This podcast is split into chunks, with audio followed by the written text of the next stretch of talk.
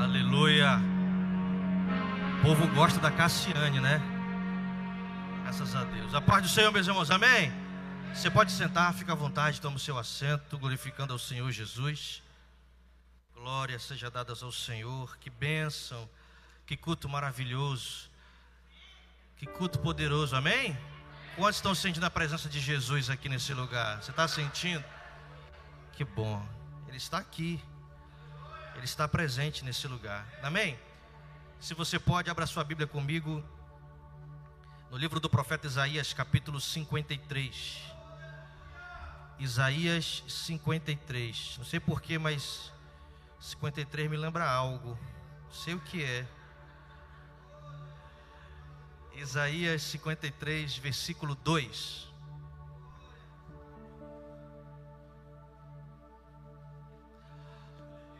Isaías capítulo 53, versículo 2. Nós vamos ler alguns versículos e depois vamos passar para o capítulo 54 e vamos ler até o versículo 5, tá bom? Vamos fazer uma leitura. Prometo não me demorar, daqui a pouquinho nós vamos estar cercando a mesa do Senhor. Diz o seguinte: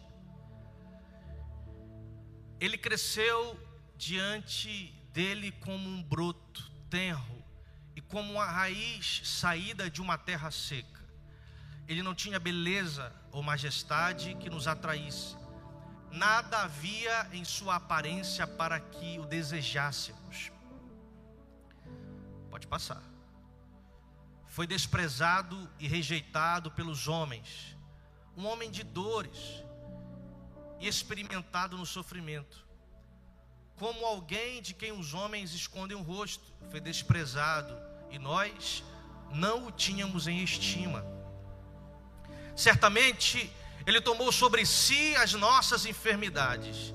E sobre si levou as nossas doenças. Contudo, nós o consideramos castigado por Deus, por Deus atingido e afligido mas ele foi traspassado por causa das nossas transgressões, foi esmagado por causa de nossas iniquidades. O castigo que hoje nos traz a paz estava sobre ele, e pelas suas feridas fomos curados. Todos nós, como ovelhas, nos desviamos, cada um de nós se voltou para o seu próprio caminho, e o Senhor fez cair sobre ele a iniquidade de todos nós. Ele foi, com julgamento opressivo, ele foi levado. E quem pode falar dos seus descendentes? Pois ele foi eliminado da terra dos viventes, por causa da transgressão do meu povo, ele foi golpeado. Foi-lhe dado um túmulo como com os ímpios e com os ricos em sua morte embora não tivesse cometido nenhuma violência, nem houvesse nenhuma mentira em sua boca. Contudo, foi da vontade do Senhor esmagá-lo e fazê-lo sofrer. E, embora o Senhor tenha feito da vida dele uma oferta pela culpa, ele verá sua prole e prolongará seus dias, e a vontade do Senhor prosperará em sua mão. Depois do sofrimento de sua alma, ele verá a luz e ficará satisfeito. Pelo seu conhecimento, meu servo justo justificará a muitos e levará a iniquidade deles. Por isso eu lhe darei uma porção entre os grandes, e ele dividirá os despojos com os fortes porquanto ele derramou sua vida até a morte e foi contado entre os transgressores. Pois ele levou o pecado de muitos e pelos transgressores intercedeu. Pode passar. Capítulo 54, versículo 1, vamos ler até o 5. Isaías 54, isso. Agora preste muito bem atenção. Cante ó estéreo. Você que nunca teve um filho, irrompa em canto, grite de alegria. Você que nunca esteve em trabalho de parto, porque mais são os filhos da mulher abandonada do que os daquela que tem marido, diz o Senhor. alargue o lugar da sua tenda, estenda bem as cortinas de sua tenda, não o impeça, estique suas cordas, firme suas estacas. Pois você se estenderá para a direita e para a esquerda, seus descendentes desapossarão nações e se instalarão em suas cidades abandonadas. Não tenha medo, você não sofrerá vergonha. Não tema constrangimento, você não será humilhada. Você esquecerá a vergonha de sua juventude e não se lembrará mais da humilhação de sua viuvez. Por último, pois o seu Criador é seu marido. O Senhor dos exércitos é o seu nome, o Santo de Israel é seu redentor. Ele é chamado o Deus de toda a terra. Você pode dar um glória a Deus aí bem forte. Feche seus olhos por alguns instantes, Pai. Obrigado pela tua palavra inerrante, viva e eficaz, capaz de dispersar labaredas como de fogo em direção ao nosso coração. Nesse instante pedimos, fala conosco poderosamente nos ensina acerca da tua palavra, pois ela ilumina os nossos passos, ela clareia os nossos caminhos, e que nessa hora o Senhor possa me diminuir para que somente a tua glória apareça, que seja engrandecido o teu nome nos céus e na terra para todos sempre. De olhos fechados ainda, se você pode continuar abrindo o seu coração, porque nós acabamos de ler sobre alguém muito poderoso lemos sobre alguém que tem o poder e a capacidade de mudar a sua vida, mesmo você não merecendo. Nós lemos sobre Jesus, e Ele está aqui, oh aleluia, Ele está nesse lugar. Eu posso sentir a Sua presença, eu posso sentir o Seu toque, a Sua fala mansa, mas a Sua autoridade em santidade está aqui nesse lugar se movimentando no meio de nós, e nós o adoramos, e nós o adoramos. Eu não mereço tanto amor, eu não sou digno do seu perdão. A dor que passou, meu rei e meu Senhor sempre adorarei com amor. Você pode cantar isso? Filho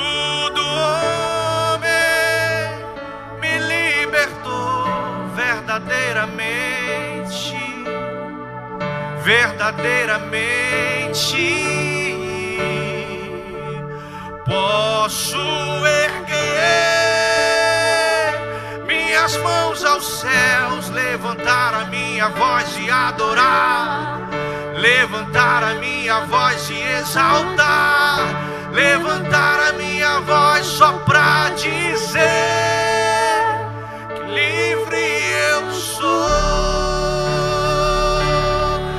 mais uma vez, filho do homem, filho do homem, me libertou verdadeiramente verdadeiramente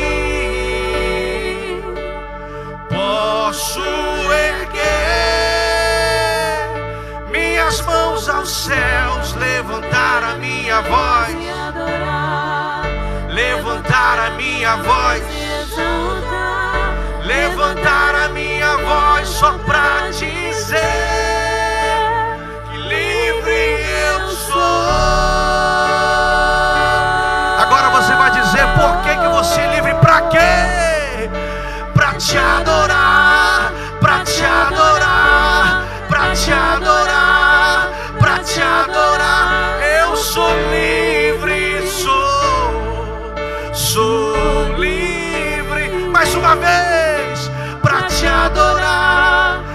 te adorar, para te adorar, para te adorar.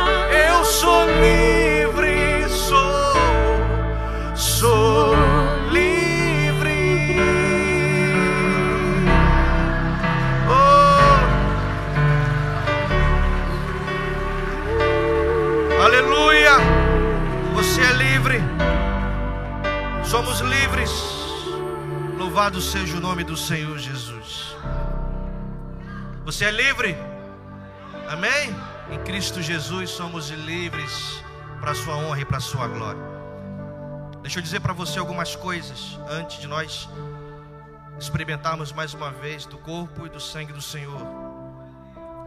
O profeta Isaías, o profeta messiânico, ele que antes do Senhor Jesus vir à terra, ele já falava de Jesus. Ele anunciava a vinda de Jesus sete séculos antes de Jesus vir à terra mais ou menos 700 anos antes do Senhor vir, Isaías já falava sobre Jesus, já anunciava a sua chegada, já falava como ele era, o que, que ele vinha fazer, como as pessoas o tratariam. Isaías já estava prenunciando a vinda de Jesus. Talvez nas palavras de Isaías tenha a mais perfeita profecia sobre Cristo vindo para nos salvar.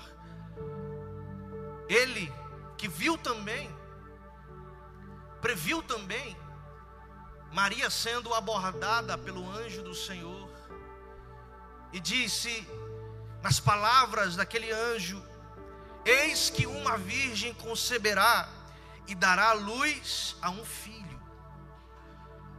e seu nome será Emanuel, Deus conosco, o Deus que está aqui presente conosco, o Deus que está aqui abençoando você e a sua casa. Ele está aqui, está presente. Emanuel é o Deus que nos acompanha. Emanuel é o Deus que observa as nossas lutas diárias. Emanuel, o Deus que segura na nossa mão, o Emanuel, o Deus presente nos momentos mais angustiosos. Esse é o Deus que você serve. É o Deus que diz: "Eu estarei convosco até o final dos tempos. Eu sou Emanuel. Eu sou com você. Eu sou com a sua casa e com a sua família.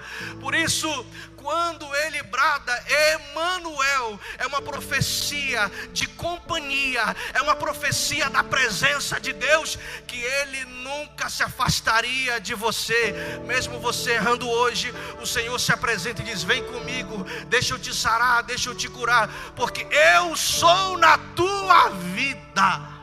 Assim diz o Senhor. O Emanuel, Deus conosco Deus que nos surpreende, que transcende todo e qualquer saber entendimento teológico. O interessante é que Isaías viu também algo um pouco diferente do que os filmes americanizados, né, europeus, retratavam sobre Jesus. Alguns filmes, creio que você já tenha visto, colocavam um ator de cabelos loiros, olhos azuis, nariz afinado, né? Uma pele bem limpinha. Mas quando nós olhamos para esse contexto, vimos que talvez essas pessoas pintassem Jesus ou colocassem gravuras acerca de Jesus ou escolhesse atores com essas características, talvez pudessem representá-los melhor. Mas nas palavras de Isaías, diz que Jesus não carregava beleza alguma para que nós o desejássemos. Ele era um homem de dores, era experimentado no sofrimento, trabalhava muito, era alguém que não despertava qualquer interesse, afinal, não trazia consigo beleza alguma para que se pudesse chamar atenção. Assim era Jesus sendo visto por Isaías, relatado sobre a sua aparência. Isaías não somente viu o início da vida de Jesus, mas também viu as últimas horas. Isaías viu também a tortura que Jesus teve que passar quando estava no jardim do Getsemane. Isaías viu Jesus sendo moído ali pelas nossas transgressões, antes mesmo do castigo da cruz. Jesus já estava sendo moído de forma emocional, sofrendo tantas pressões, a ponto de seus vasos sanguíneos dilatarem, os seus poros aumentarem, e ao invés de suor, começou a expelir sangue, gotas de sangue, devido a tanta pressão, a tanta angústia e a tanto sofrimento. E aqui eu abro um parêntese porque eu vejo um paralelo entre dois jardins. No jardim do Éden, no lugar de delícias, um homem também foi provado na sua obediência. Adão também teve a sua chance de obedecer a palavra de Deus e a sua presença. E o jardim do Éden representava o que? O paraíso. O lugar que não faltava nada. Tudo era dado e foi dado de forma gratuita para que ele pudesse experimentar e provar. Mas no jardim do Getsemane já não era um paraíso assim. Aliás, Getsemane significa prensa de azeite, o lugar onde pressões acontecem. Jesus estava ali sendo pressionado, e mesmo assim, provado em obediência, ele disse: Senhor, eu me entrego totalmente à tua vontade, que seja feita a tua vontade na minha vida. Eu penso que antes desse ambiente acontecer, eu começo a conjecturar alguns ambientes sobrenaturais e proféticos para a nossa vida, e esse jardim do Getsemane foi um deles, aonde quase que parecido o, o diálogo que Deus teve com o diabo referente a Jó, da mesma forma eu penso que ali existia uma guerra, era uma arena de batalha e a vítima ali estava sendo o nosso Cristo. Aonde Deus dizia com a sua postura: Eu não vou interferir, eu não vou ajudar, porque quem tem que escolher é Ele. Eu sou o Pai, mas não vou interferir, e o diabo, que é inimigo, também não vai oprimir, porque quem vai ter que decidir é Jesus. Eu não posso passar este cálice, porque eu preciso que se cumpra a minha vontade. E Jesus, porque amava a mim e amava a você, decidiu beber desse cálice, decidiu passar por tudo isso. Isaías viu o início do seu sofrimento em prol de uma mortificação em cruz, porque na sequência você conhece a história.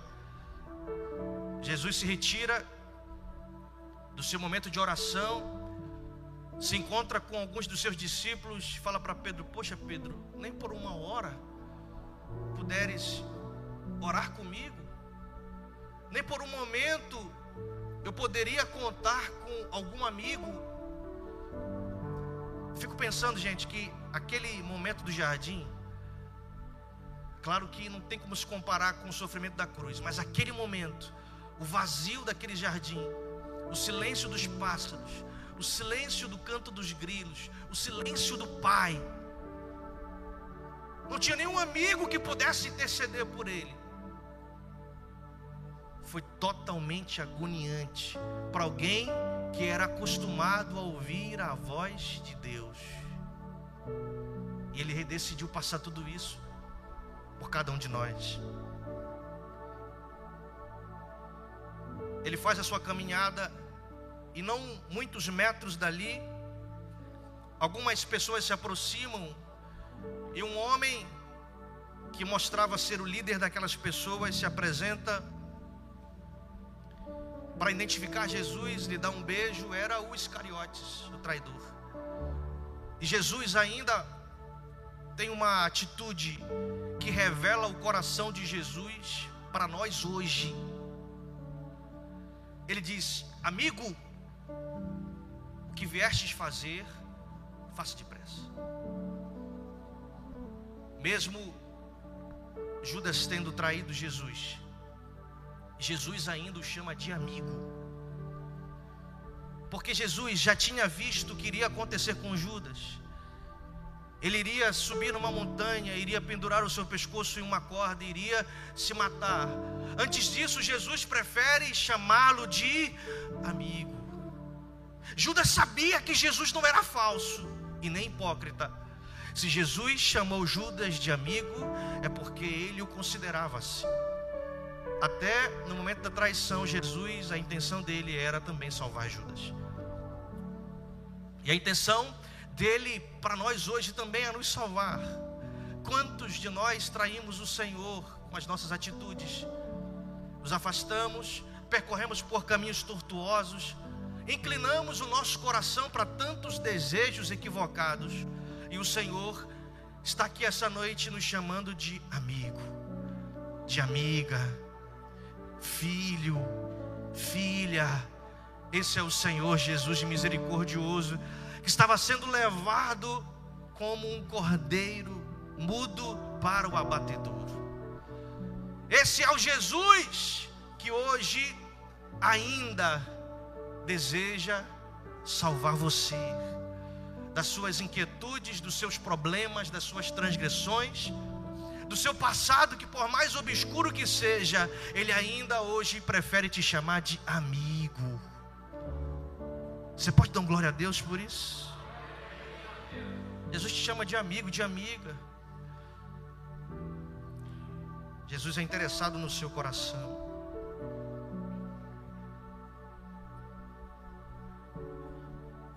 Jesus é assim. Ele vê as nossas falhas e pecados antes de acontecerem. Nos ama, nos oferece mudança, nos oferece nova vida. Aí a gente peca, erra, falha, erra o caminho e mesmo assim ele aparece e diz: "Tá na hora de voltar para o aprisco. Tá na hora de voltar para o meu acolhimento." Eu sei, eu sei, você errou, se perdeu pelo caminho, as 99 estão presas. Eu vim atrás de você essa noite. Aleluia. O Senhor Jesus está aqui nesse lugar e ele veio atrás de você, atrás de mim para me prender com as suas cordas de amor mais uma vez, para que nunca mais eu me solte, porque o desejo dele para minha vida é bom, é perfeito e é agradável. Jesus, então, é levado à presença de Anás e Caifás, lideranças eclesiásticas que tinham um certo poder para julgar. Na presença de todos, não tinham fundamentos necessários para condenar Jesus. Então, preferem levar ele para uma outra instância. Levam ele para Pôncio Pilatos. Da mesma forma, Pilatos não tem como condenar Jesus. Mas para acalmar a fúria das pessoas que gritavam por justiça, ele condena Jesus à crucificação. E na crucificação é utilizado um elemento, um chicote com oito tiras de couro, na ponta de cada chicote tinha pedaços de osso de carneiro, um pouco de ferro, um pouco de aço. E a cada batida e a cada chicotada, oito cicatrizes e feridas novas eram feitas em Jesus. Ao todo foram 40 chicotadas. E se alguém pudesse fazer uma pergunta, o porquê de tudo isso? Isaías responde: Porque era necessário que pelas suas pisaduras fôssemos sarados. Porque o castigo que hoje nos traz a paz estava sobre ele. Ele ficou com castigo e te entregou a paz. E pelo seu sacrifício, nós hoje podemos dizer que somos livres. Depois de algum tempo, Paulo também foi açoitado, da mesma forma, mas com menos quantidades. E Paulo, quando teve o um encontro com Jesus, ele teve o um entendimento pleno daquilo que Isaías profetizou e prenunciou. Porque aquela crucificação, além de ter sido para sua salvação, aconteceu para que você entendesse a forma ideal para que você servisse a Jesus e vivesse o Evangelho de Cristo. Porque se Jesus foi um pão partido, era necessário que esse pão partido tivesse êxito em seu compartilhamento. E se você está aqui essa noite, é porque uma porção de Jesus foi entregue a você. Uma porção de Jesus foi entregue a você.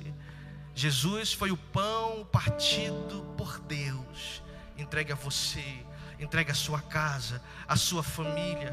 O castigo que nos traz a paz estava sendo imposto a Ele. E cada vez que ele era moído, cada vez que ele era torturado, cada vez que um prego era fincado nas suas mãos, nós estávamos saindo de um ambiente de escuridão para um ambiente de luz. Nós estávamos saindo em um ambiente onde estávamos presos nos nossos próprios julgamentos, nas nossas próprias maldições, e agora Ele nos coloca em um ambiente de bênção, de liberdade, de uma nova vida, uma vida que foi conquistada na cruz do Calvário por Jesus Cristo, por amor a você.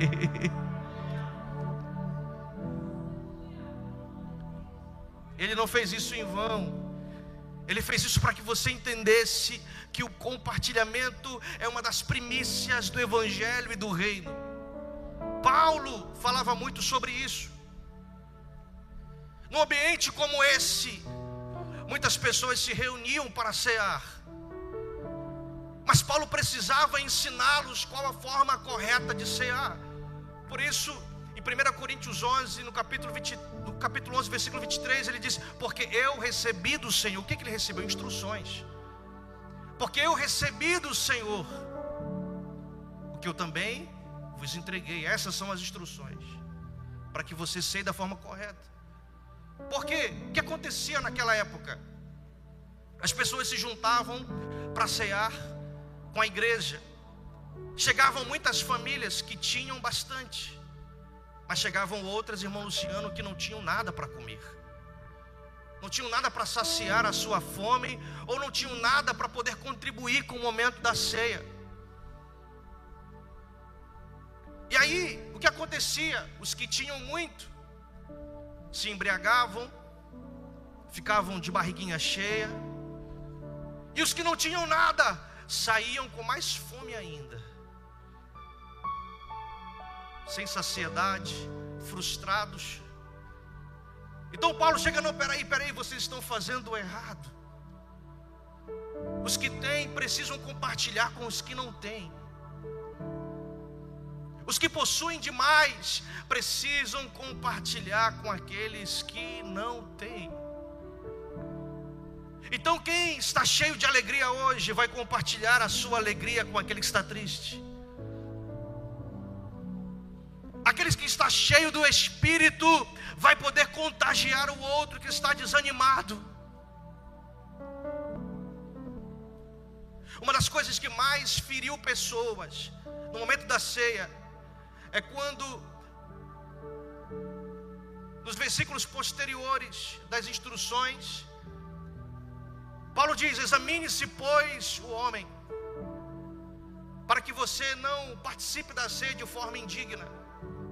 Aqui, muitas pessoas entendiam e ainda entendem que esse indignamente se trata do seu merecimento, ou da forma que você se porta na ceia, ou da forma que você vem para a igreja. Ah, não, hoje eu não pequei, então hoje eu estou digno. Hoje eu não ofendi ninguém, então hoje eu posso cear. Hoje eu pequei, por isso eu não vou participar da ceia. Mas aqui não se trata de merecimento.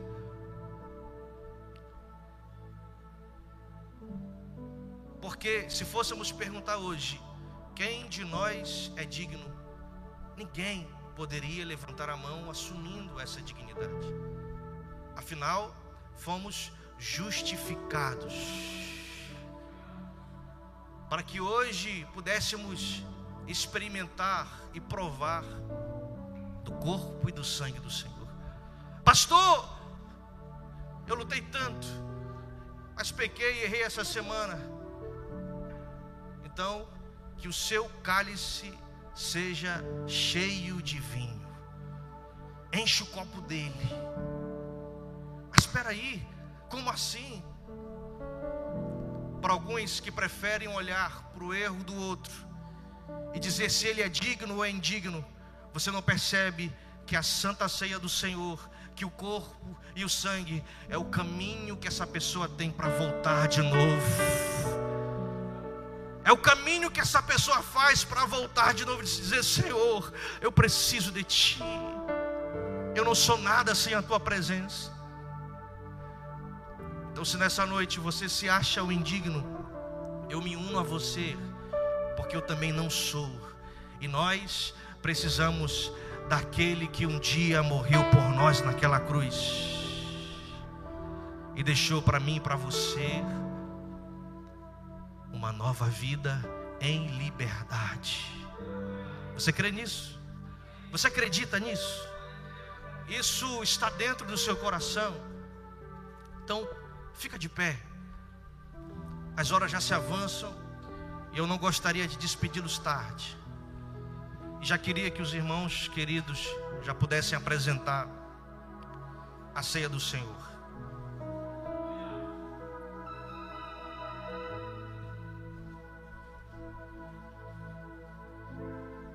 e que hoje seja compartilhado Cristo Jesus no meio de nós. O Cristo que escolheu você para uma nova vida. Porque você foi eleito nele antes da fundação do mundo. E a sua vida aqui nesse lugar encontra sentido em Cristo Jesus. Por isso, querido, nessa noite, nós queremos que você tenha um encontro poderoso com o Senhor, fazendo com que Ele seja o único Deus na sua vida, entregando-se por completo, da mesma forma que Jesus se, se entregou à completa vontade do Pai Nessa noite, Jesus convida você a se entregar a Ele, se entregar a esse amor, se entregar a essa graça.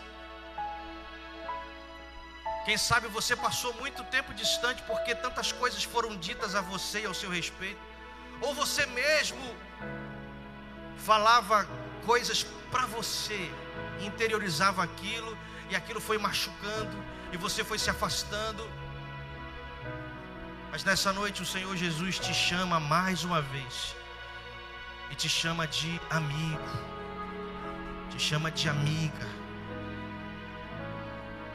Nossa oração e o nosso pedido para que você hoje se entregue ao Senhor Jesus.